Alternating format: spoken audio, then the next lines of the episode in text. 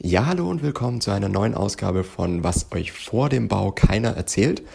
Heute machen wir das Ganze so ein bisschen anders, weil wir es zeitlich nicht hinbekommen haben äh, mit der Bauherrin, die Lydia. Ähm, sie hat uns nämlich das vorab aufgenommen, weil die Tipps sind trotzdem wirklich super, auch wenn wir es leider nicht für ein äh, Interview zeitlich geschafft haben. Aber das macht gar nichts, sondern ich habe euch das dann so zusammengestellt, dass ihr trotzdem was davon habt, von diesen Tipps und von ihren Erfahrungen.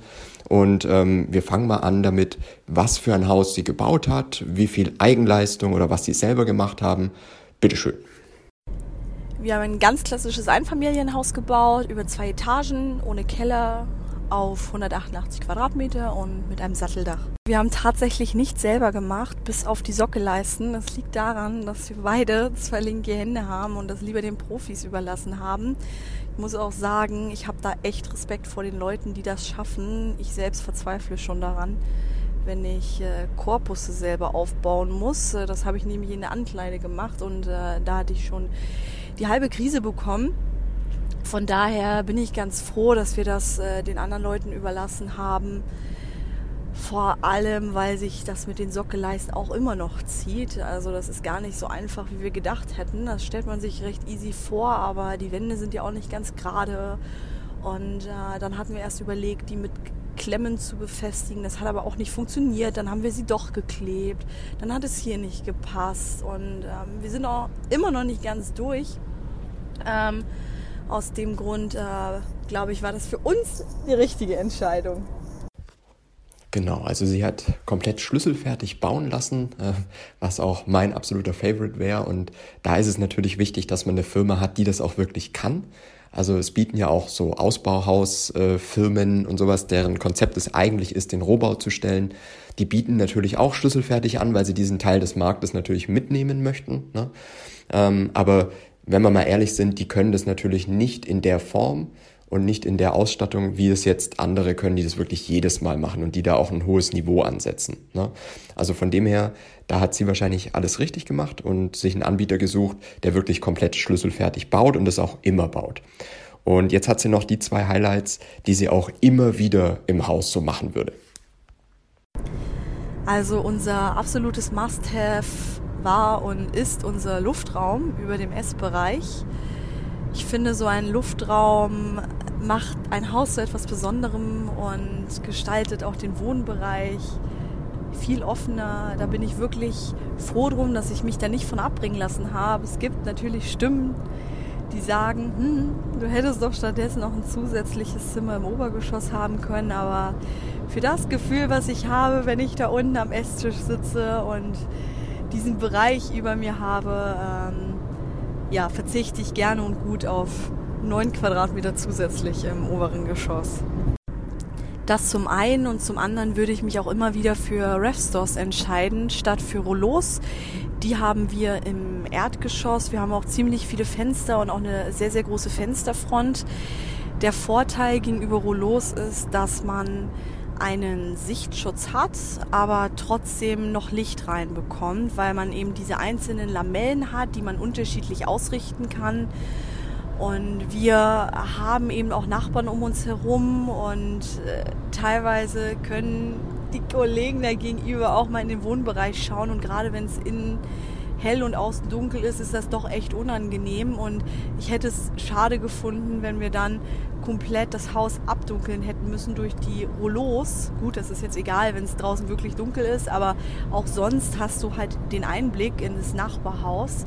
Und da ist es doch schön, wenn man diesen Sichtschutz hat, aber trotzdem noch Licht reinbekommt. Ich finde das dann immer nicht so schön, wenn dann diese äh, dichten Rollos bis zur Hälfte oder auch bis komplett runter sind. Und bei diesen Restores habe ich wirklich schon das ein oder andere Mal gesagt, zum Glück haben wir uns dafür entschieden. Ja, aber beim Bau war auch nicht alles perfekt, äh, sagen wir es mal so, weil vor allem äh, was so Baunebenkosten angeht und noch ein paar andere Dinge, die so mit dem Grundstück und so weiter zu tun haben, die Bauzeit war auch oder die, die Vorbereitungszeit hat sich auch relativ stark verzögert, ne? ähm, was wieder ganz gut war, weil sie dadurch mehr Zeit zum Planen hatten ne? und dadurch auch sich mehr Gedanken machen konnten über Steckdosen etc. Ähm, aber es gab gerade bei den Baunebenkosten, da hat sie wirklich noch sehr, sehr gute Tipps und da ist sie auch knapp an, an wirklich hohen Mehrkosten nochmal vorbeigekommen und äh, wie das Ganze war, das erzählt sie jetzt. Unterschätzt bloß das Thema Baunebenkosten nicht. Ich empfehle da jedem, sich eine ganz genaue Kostenaufstellung geben zu lassen von der Firma, mit der ihr baut. Es ist nicht immer möglich, aber gerade wenn ihr in einem erschlossenen Gebiet baut, sollte die Firma schon ein Gefühl dafür haben, was welche Kosten verursacht. Bei uns sind die viel zu niedrig angesetzt worden und ich habe da immer und immer wieder nachgehakt. Also wichtig ist, wo liegen Anschlüsse, wo Leitungen, wo gehen eure hin, welche Kosten verursacht das? Gibt es vielleicht ein Bodengutachten? Was, was bedeutet das Bodengutachten? Was muss ausgehoben werden? Also ich habe Fälle erlebt, da hat äh, jemand 30.000 Euro hinblättern müssen, weil der ganze Boden nicht geeignet zum Bau war und das alles ausgewechselt werden musste. Wir selbst hätten fast büßen müssen. Wir haben bestätigt bekommen, dass wir äh, ein Leitungsrecht haben für die Trinkwasserleitungen. Das ist sogar alles im Notarvertrag äh, hinterlegt worden. Und am Ende sagt dann die Tiefbaufirma, hm, nö, geht nicht, weil äh, wir jetzt den Anschluss hier gegenüber haben. Äh, bedeutet, wir müssen einfach mal durch die Hauptstraße durchbohren, sind 4000 Euro mehr. So ganz lapidar, hier bezahlt mal. Habe ich natürlich einen riesen Aufstand gemacht, weil uns das ganz anders gesagt worden ist. Und äh, nach einem langen und zähen Kampf wurden die 4000 Euro auch bezahlt von der Baufirma. Äh, Im Normalfall bezahlt das aber natürlich der Bauherr. Aber dadurch, dass ich mir das alles äh, notieren lassen habe, hatte ich da wirklich ungemein viel Glück. Also wie gesagt, alles schriftlich geben lassen, äh, auch wenn es Arbeit kostet, aber ihr profitiert wirklich am Ende dadurch ich würde mir auch in allen anderen Bereichen alles schriftlich geben lassen. Wir sind leider oft böse mit auf die Schnauze gefallen mit unserer Firma. Ich konnte mich da auf nichts verlassen. Ich hätte bestimmt an der einen oder anderen Stelle noch mal mehr nachhaken müssen, vor allem schriftlich. Aber es gibt Dinge, die einen in dem Moment eher beiläufig und nichtig erscheinen, aber irgendwann werden sie einem wieder wichtig und dann ärgert es einen, dass, dass man sich das nicht hat bestätigen lassen. Wir haben zum Beispiel eine Tanne auf unserem Grundstück, da hatte ich beiläufig mal den Verkaufsleiter gefragt, was damit denn passiert, weil die steht ja auch gar nicht auf dem Lageplan und er hat uns dann bestätigt, ja, die wird auf jeden Fall noch gefällt. Habe ich natürlich nicht nochmal nachgehakt per Mail und jetzt am Ende wusste man nichts mehr davon, ja, und schiebt, schiebt dann die Schuld von sich. Das ist immer super ärgerlich. Das hatten wir an ganz, ganz, ganz vielen Stellen. Deshalb kann ich da wirklich nur jeden empfehlen, egal wie klein die Sache auch zu sein scheint, schreibt ein Protokoll nach jedem Termin, nach jedem Gespräch, damit ihr das nachweisen könnt, wenn es dann wieder zur Sprache kommt. Ansonsten seid ihr am Ende leider diejenigen, die darunter leiden müssen. Ja, das sind wirklich wichtige Tipps. Also alleine diese, dieses Beispiel mit der Tanne, ne, ist wirklich eher so was Beiläufiges, wo man jetzt beim Haus dann auch selber nicht so dran denkt. Ähm, aber wenn sowas mitgemacht wird und wenn es heißt, ja, das, das ist dann dabei und nachher will es keiner mehr wissen, das kann euch bei allen Dingen passieren. Also auch bei der Ausstattung zum Beispiel, wenn es heißt, ja, äh, nee, die Fliesen sind in der Größe, in dem Format schon dabei. Ne? Und bei der Bemusterung will dann keiner mehr was wissen. Oder was ich neulich auch hatte bei einer Vertragsprüfung, zum Beispiel die Heizung. Da ist dann weder die Marke noch das Modell angegeben. Und dann heißt es, ja, ja, das, das macht man dann alles bei der Bemusterung. Und dann bespricht man vielleicht vorab, wenn man sich schon überlegt hat, welches Heizungsmodell oder so man will, dann heißt es, ja, ja, das ist dabei, das ist kein Problem. Und bei der Bemusterung will dann wieder keiner was davon wissen, sondern da gibt's dann ein wesentlich kleineres Modell oder ein anderes, was man halt nicht möchte, ne, von einem No-Name-Hersteller oder sowas. Also bei diesen Punkten muss man einfach immer aufpassen, und wie sie sagt, immer schriftlich machen. Schriftlich ist zwar kein, also es ist äh, E-Mail-Verkehr oder solche Protokolle sind kein Vertragsbestandteil, da müsst ihr auch aufpassen. Das heißt, wenn ihr es wirklich vertraglich bestätigt haben möchtet, muss es auch Vertragsbestandteil werden. Ähm, aber grundsätzlich könnt ihr es auf jeden Fall dann schon mal nachweisen, wodurch die Firma natürlich dann es ein bisschen schwieriger hat zu erklären, warum es nicht so ist. So kann es ja immer sein, ja, da haben wir einfach nicht drüber geredet und dann hat keiner einen Beweis. Ne? Also da muss man immer aufpassen. Deswegen ein super Tipp von Lydia. Ähm, jetzt hat sie noch ein paar Tipps für alle, die wirklich jetzt so am Anfang stehen und da sind wirklich super Sachen dabei, also ein 3D-Programm zum Beispiel, das sie empfehlen kann ähm, und äh, noch so ein bisschen was zur Elektroplanung und andere Ratschläge. Hört einfach mal rein, da sind wirklich super Sachen dabei und sagt mir mal, was euch davon am besten gefällt. Ja, Tipps habe ich auf jeden Fall eine ganze Menge. Zum einen, was mir super geholfen hat am Anfang in der Planung, ist durch Musterhäuser zu gehen, um auch ein Gefühl für, für die Größen der einzelnen Räume zu bekommen. Aber was noch viel, viel wichtiger für mich war, war ein 3D-Programm, in dem ich unseren finalen Grundriss dann nachkonstruiert habe. Es ist wirklich super viel Arbeit, aber es hat sich total gelohnt, weil man eben wirklich ein ganz tolles Gefühl dafür bekommt, für die einzelnen Räume.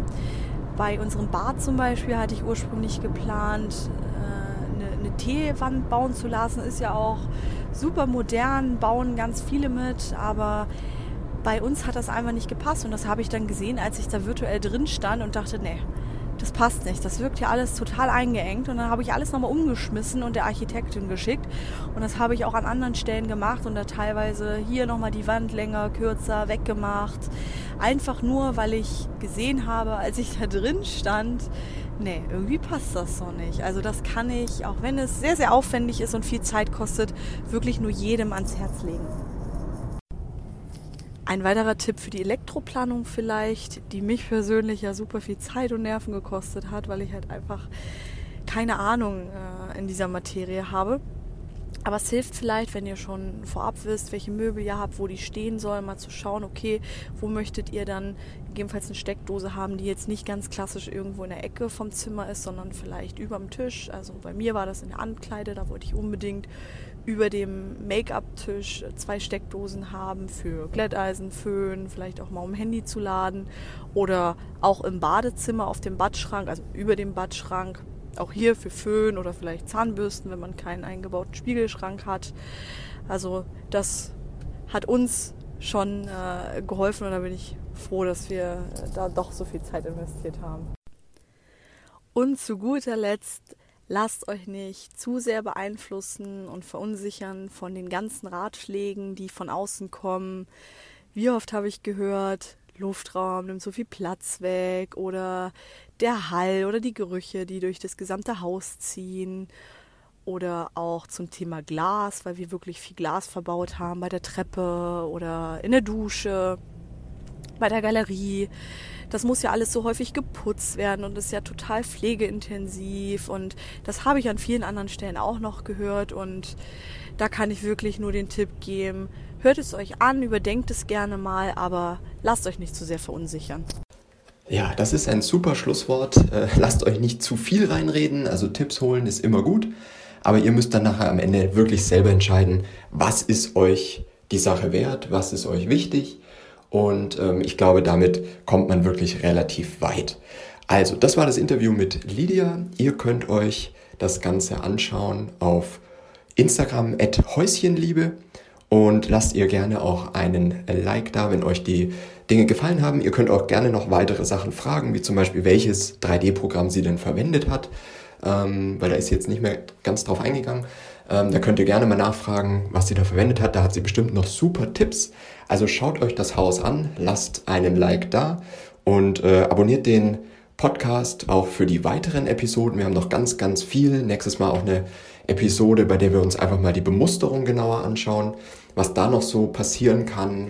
Wir sprechen da über ein paar Preise, über Themen, die man vielleicht nicht so denken würde. Also bleibt dran, abonniert den Kanal und wir hören uns nächstes Mal.